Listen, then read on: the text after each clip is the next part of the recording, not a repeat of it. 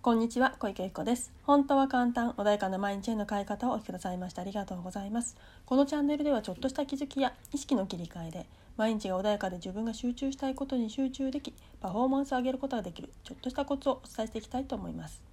では本日は願いを叶える大きな力が働く時についてお話ししていきたいと思います。はい。では今日は願いを叶える大きな力が働く時ということなんですけどどういうこと？ってね思った方もいるかもしれないですね。あの何かをね自分の願いを叶える時ってなんだかわかんないんだけど大きな力が後ろからバックアップしてくれてスーッとね願いが叶っちゃうっていう時があるんですよね。でじゃあそれをね感じたこともある方もいるかもしれないし感じたことない方もいるかもしれないんですけどその大きな力働く時ってどんな時なの？っていうことなんです。あのこういう時ってなんかよくわからないけど自分の力じゃない大きな力がね後ろからなんだろう押してくれているというか何か力をさ自分を支えてくれているというかなんかそういう感じでどんどんどんどんねさあのなて言うんだろう自分簡単にって言い方おかしいんだけれども自分の力以上のものが出てきたりっていうことが起こるんですよね。でじゃあどうしてこういうことが起きるの？っていうことなんですけどあの自分、まよくねビジョンの話をするかと思うんですけれども自分を超えたその先に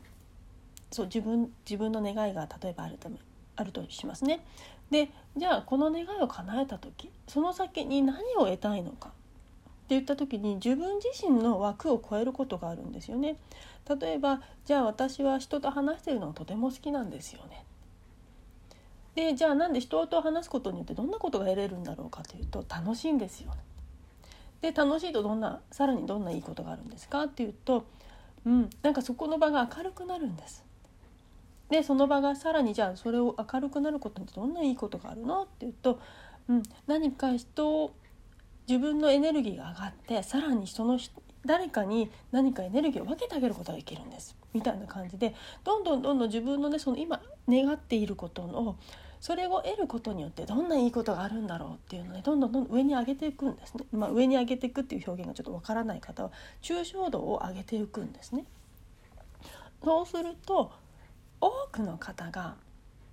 ま、100%かどうかって私確認したことがないからもうはっきり言えないですけど多くの方が自分自身じゃなくて誰かが喜ばしたりとか誰かを幸せにしてあげることっていうことにねだんだんだんだんつながってくることが多いんですね。愛だったりとか誰かを幸せにすることによって私も幸せになりますよとか自分一人の枠っていうものを超えてくることがあるんです。でその枠をそのビジョンを見ている時そのビジョンを目指している時っていう方々っていうのはものすごく大きな力が後ろから支えてくれたりするんですね。なのであの今自分のことで精一杯だよっていう方多いかと思います。でそれがいけないかっていうことではないんですね。もちろん目の前の自分っていうものを幸せにしないと当然誰かのためっていうのは難しいんです。自分を犠牲にしても結局自分が苦しくなって嫉妬や妬みや、ね、こんなねあのネガティブな感情が湧いてくることもあるのでまずは自分を満たしてあげることっていうのはとっても大切なんだけれどもでもその満たしてあげた時とか自分がこれやりたいんだよなっていうものが見えてきた時分かってきた感じた時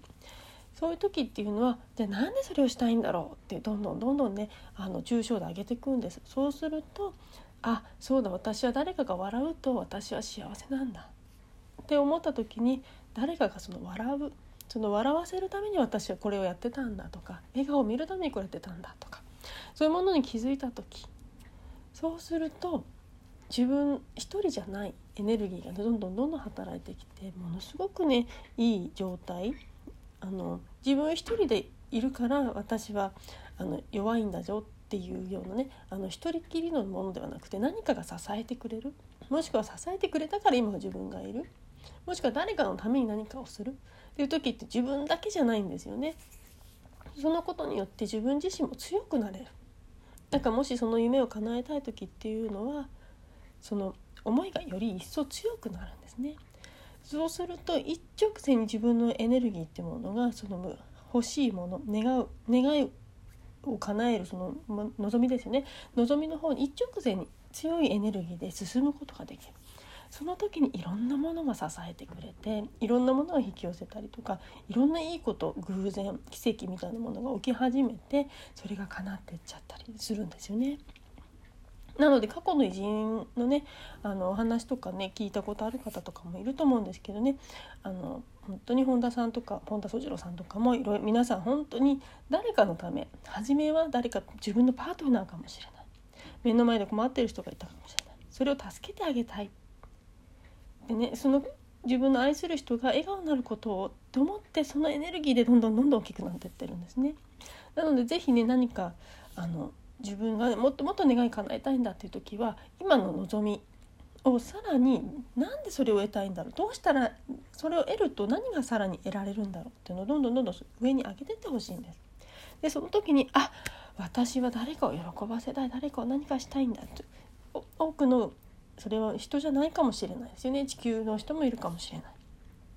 ね、自然とかねそういう何か今ね、あの二酸化炭素とかもねだいぶねあの減らしましょうというふうに世界中でね広がってきてます。そういうふうにいろんな人を救いたいっていう望みにつながった時ってもっともっと強くなったりするし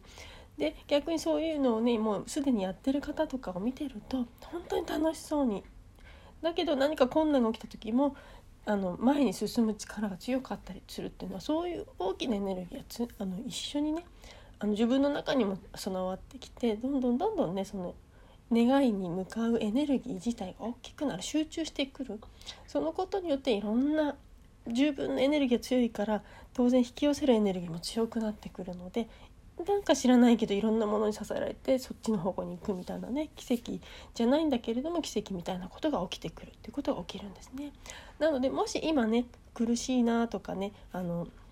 願いがなかなか叶わないなっていう方まず自分自身大切にするってことはとっても大切で自分を満たすっていうことはすごく大切なんですね。でその中で自分を満たしているなかなか満たあの満たされないなっていう思ってる方もいるかもしれないんだけどその場合は今目の前にある現象というかちょっとでいいんですよね。あの例えば携帯一つにしてもパソコン、ね、今住んでる部屋にしてもそこには誰かしらのエネルギーがかかっているんですよね。ご飯もそうだし誰か作ってくれる方がいるそんなことで目の前に私の目の前にそれが存在している例えばねこの間私ちょっとコーヒーのねあの映画を見てたんですけれどもあの下北のねペアーズポンドというあのコーヒーエスプレッソ、ま、っていうかねコーヒー屋さんがあるんですけどそこのねオーナーさんも出てたりするコーヒーの映画なんですけど本当にコーヒー豆ってね一粒一粒手で取られてるんですよね。で多分お米もそうだと思うんです。今はね機械化されてますけれどもコーヒー豆に関してはねあの本当にその現地の方々が一個一個丁寧に身を取ってるんですよね。それを我々は頂いてる。でそこまで見えた時ってなかなかね見ることできないと思うんだけどそういうものを触れることでもあこの一粒このコーヒー一杯の中にこの一粒をね取ってくれてる人がいるんだって。っていうのが、ね、ちょっとずつでもいいから分かってくるとちょ少しね感謝が生まれてくる。そうするとだんだんだんだん、うん、あ自分が生きてるっていうこの世界っていうのは自分だけではできてるわけじゃないんだって。絶対誰かの手が入って目の前に便利なものだったり美味しいものだったりっていうのが存在するんだっていうのが分かってくるとちょっとずつね感謝が生まれてくるのでそうするとねどんどんどんどんちょっと満たされるは今よりもあ自分は何もないと思ってたとか自分は何だろう全然愛されてないと思ってたとかそういうふうに思がちな時ってあるかもしれないんですよね。もちろん私もそういう時に結構あったのであのなんだろうすごく愛されて育っているのにそれに気づけなくてなかなか私はいつもなんか一人ぼっちだったみたいなねそういう思い込みを持ってた人間なのでなかなかね自分人に対する感謝って気づけなかったりするんだけれどもそういうものをちょっと触れていくだけでもあのあなんだ私って実はすごく大切にされてたし実はいろんなのかあのいろんな方々のその存在によって生かされてるんだなっていうのが、ね、ちょっとずつ分かってくるそうするとね内側でちょっと豊かになってきたりもするのでまずはねあのまず自分を満たすそして満たした時に余裕が出てきた時にそれが得れるとどうなっていくのっていうふうにね上げていくときっとどんな人もあのじ誰かの役に立つってすごく嬉しいことなのでそういう思いがねどっかにあるはずなんですね。なんでそれを見つけていただくともっともっと願いがね叶いやすくなってくるので是非ねその辺を考えてみてるといいのかなっていうふうに思いますね。きっとねあの何か映像とか作ってる方本当に超一流の方っていうのは本当に自分の枠の中では生きてないんですよね。なんかそういうお話を聞いてみるっていうのもねすごくいいかもしれないですよね。そうすると自分の中であそうなんだねっていうなんか気づきみたいなものが生まれてくるので是非ねあの特にあの苦しい方って自分どうしても視野が狭くなっちゃってるから自分自分自分ってなりがちなんですね。でもそういう時もねあっていいと思うんです。ただそれをちょっとずつでいいから広げていくとあなんだ実は私って幸せだったじゃん。持ってたじゃんっていうことにね少しずつでもいい気づけるタイミングが来てくるはずなので是非ねそういうものにねちょっと触れるとか感じるとか本当に少しでいいちょっとずつでいい自分ができる範囲でいい。なのでそこでちょっとずつ広げていってさらにはどんどんどんどん一気にねあの気づきは気づいた途端一気にいろんなものが外れたりもするのでその時にもっと自分のなんだろう枠っていうものを超えてた時